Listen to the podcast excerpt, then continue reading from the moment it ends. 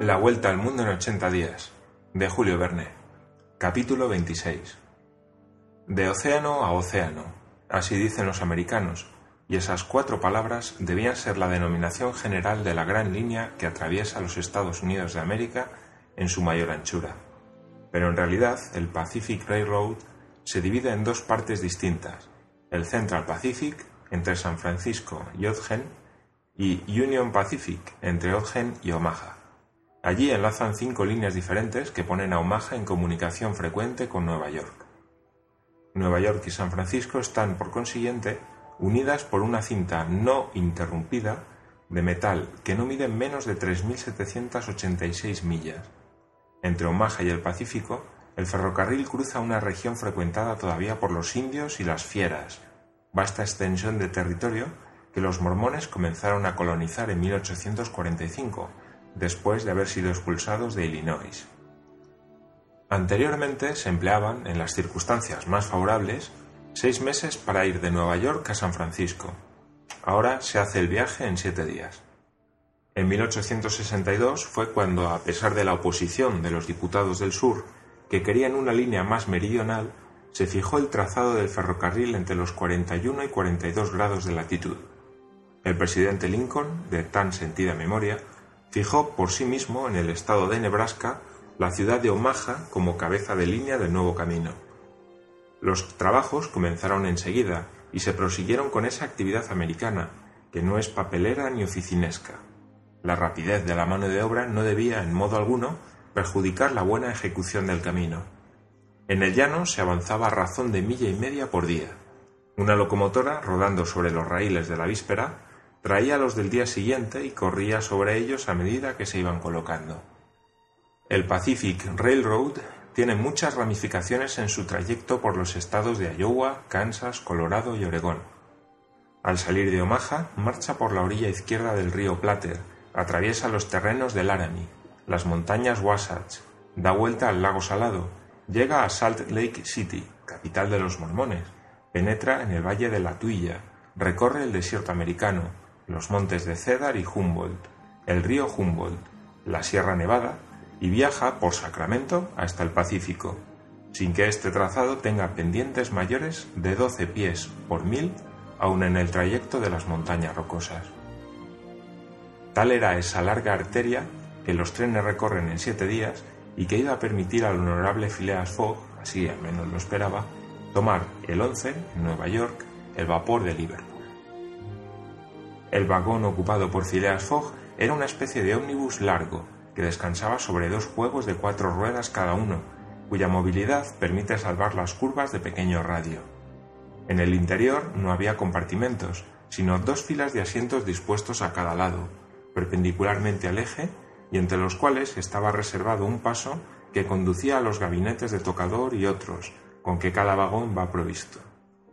En toda la longitud del tren los coches comunicaban entre sí por unos puentecillos y los viajeros podían circular de uno a otro extremo del convoy, que ponía a su disposición vagones cafés.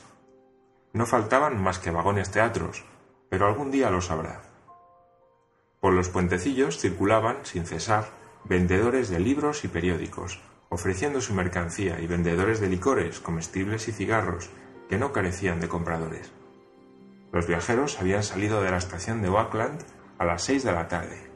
Ya era de noche, noche fría, sombría, con el cielo encapotado, cuyas nubes amagaban resolverse en nieve. El tren no andaba con mucha rapidez. Teniendo en cuenta las paradas, no recorría más de veinte millas por hora, velocidad que, sin embargo, permitía atravesar los Estados Unidos en el tiempo reglamentario. Se hablaba poco en el vagón, y por otra parte el sueño iba a apoderarse pronto de los viajeros. Picaporte se encontraba colocado cerca del inspector de policía, pero no le hablaba. Desde los últimos acontecimientos, sus relaciones se habían enfriado notablemente. Ya no había simpatía ni intimidad. Fix no había cambiado nada de su modo de ser, pero Picaporte, por el contrario, estaba muy reservado y dispuesto a estrangular a su antiguo amigo a la menor sospecha.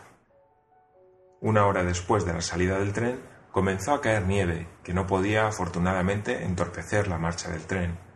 Por las ventanillas ya no se veía más que una inmensa alfombra blanca, sobre la cual, desarrollando sus espirales, se destacaba el ceniciento vapor de la locomotora.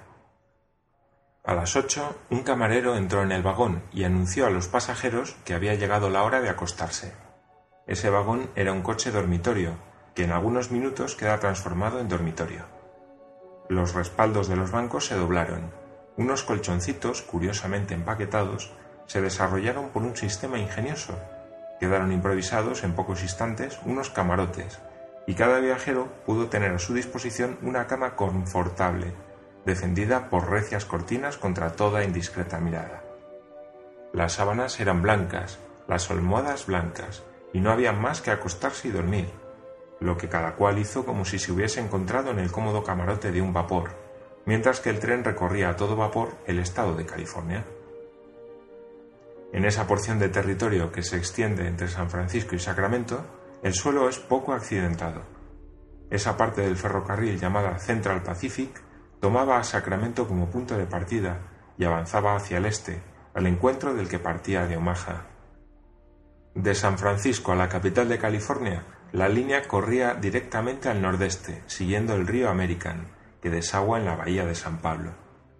Las 120 millas comprendidas entre estas dos importantes ciudades se recorrieron en seis horas, y a cosa de medianoche, mientras que los viajeros se hallaban entregados a su primer sueño, pasaron por Sacramento, no pudiendo, por consiguiente, ver nada de esta gran ciudad, residencia de la legislatura del estado de California, ni sus bellos muelles, ni sus anchas calles, ni sus espléndidos palacios, ni sus plazas, ni sus templos. Más allá de Sacramento, el tren, después de pasar las estaciones de Junction, Rocklin, Aubun y Colfax, penetró en el macizo de Sierra Nevada. Eran las siete de la mañana cuando pasó por la estación de Cisco. Una hora después, el dormitorio era de nuevo un vagón ordinario, y los viajeros podían ver por los cristales los pintorescos puntos de vista de aquel montañoso país. El trazado del ferrocarril obedecía a los caprichos de la sierra, yendo unas veces adherido a las faldas de la montaña, otras suspendido sobre los precipicios, evitando los ángulos bruscos por medio de curvas atrevidas, penetrando en gargantas estrechas que parecían sin salida. La locomotora, brillante como unas andas, con su gran fanal que desprendía rojos fulgores, su campana plateada, mezclaba sus silbidos y bramidos con los de los torrentes y cascadas, retorciendo su humo por las ennegrecidas ramas de los pinos. Había pocos túneles o ninguno, y no existían puentes. El ferrocarril seguía los contornos de las montañas, no buscando en línea recta el camino más corto de uno a otro punto, y no violentando a la naturaleza. Hacia las nueve, por el valle de Carson, el tren penetraba en el estado de Nevada, siguiendo siempre la dirección del nordeste. A las doce pasaba por Reno, donde los viajeros tuvieron veinte minutos para almorzar. Desde este punto, la vía férrea, costeando el río Humboldt, se elevó durante algunas millas hacia el norte, siguiendo su curso. Después torció al este, no debiendo ya separarse de ese río antes de llegar a los montes Humboldt, donde nace casi en la extremidad oriental del estado de Nevada. Después de haber almorzado, Mr. Fogg, Mr. Sawida y sus compañeros volvieron a sus asientos. Phileas Fogg, la joven Aguida y sus compañeros, confortablemente instalados, miraban el paisaje variado que se presentaba a la vista. Vastas praderas, montañas que se perfilaban en el horizonte, torrentes que rodaban sus aguas espumosas. De vez en cuando aparecía, en masa dilatada, un gran rebaño de bisontes, cual dique movedizo. Esos innumerables ejércitos de rumiantes oponen a veces un obstáculo insuperable al paso de los trenes. Se han visto millares de ellos desfilar durante muchas horas en apiñadas hileras cruzando los raíles. La locomotora tiene entonces que detenerse y aguardar que la vía esté libre. Y eso fue lo que en aquella ocasión aconteció. A las tres de la tarde, la vía quedó interrumpida por un rebaño de diez o doce mil cabezas, la máquina, después de haber amortiguado la velocidad, intentó introducir su espolón en tan inmensa columna, pero tuvo que detenerse ante la impenetrable masa. Aquellos rumiantes, búfalos, como impropiamente los llaman los americanos, marchaban con tranquilo paso, dando a veces formidables mugidos. Tenían una estatura superior a los de Europa, piernas y cola cortas, con una joroba muscular, las astas separadas en la base, la cabeza, el cuello y la espalda cubiertos con una melena de largo pelo. No podía pensarse en detener esta emigración. Cuando los bisontes adoptan una marcha, nada hay que pueda modificarla. Es un torrente de carne viva que no puede ser detenido por dique alguno.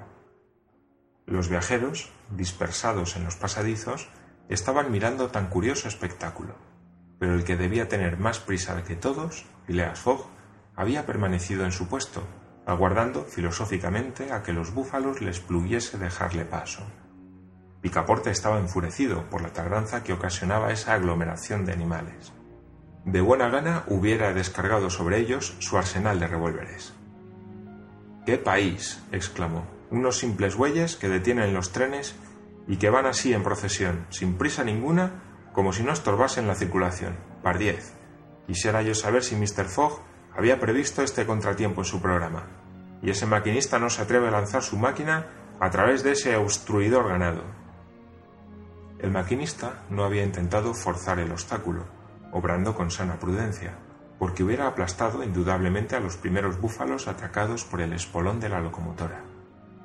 Pero, por poderosa que fuera la máquina, se habría parado enseguida, dando lugar a un descarrilamiento y a una indefinida detención del tren.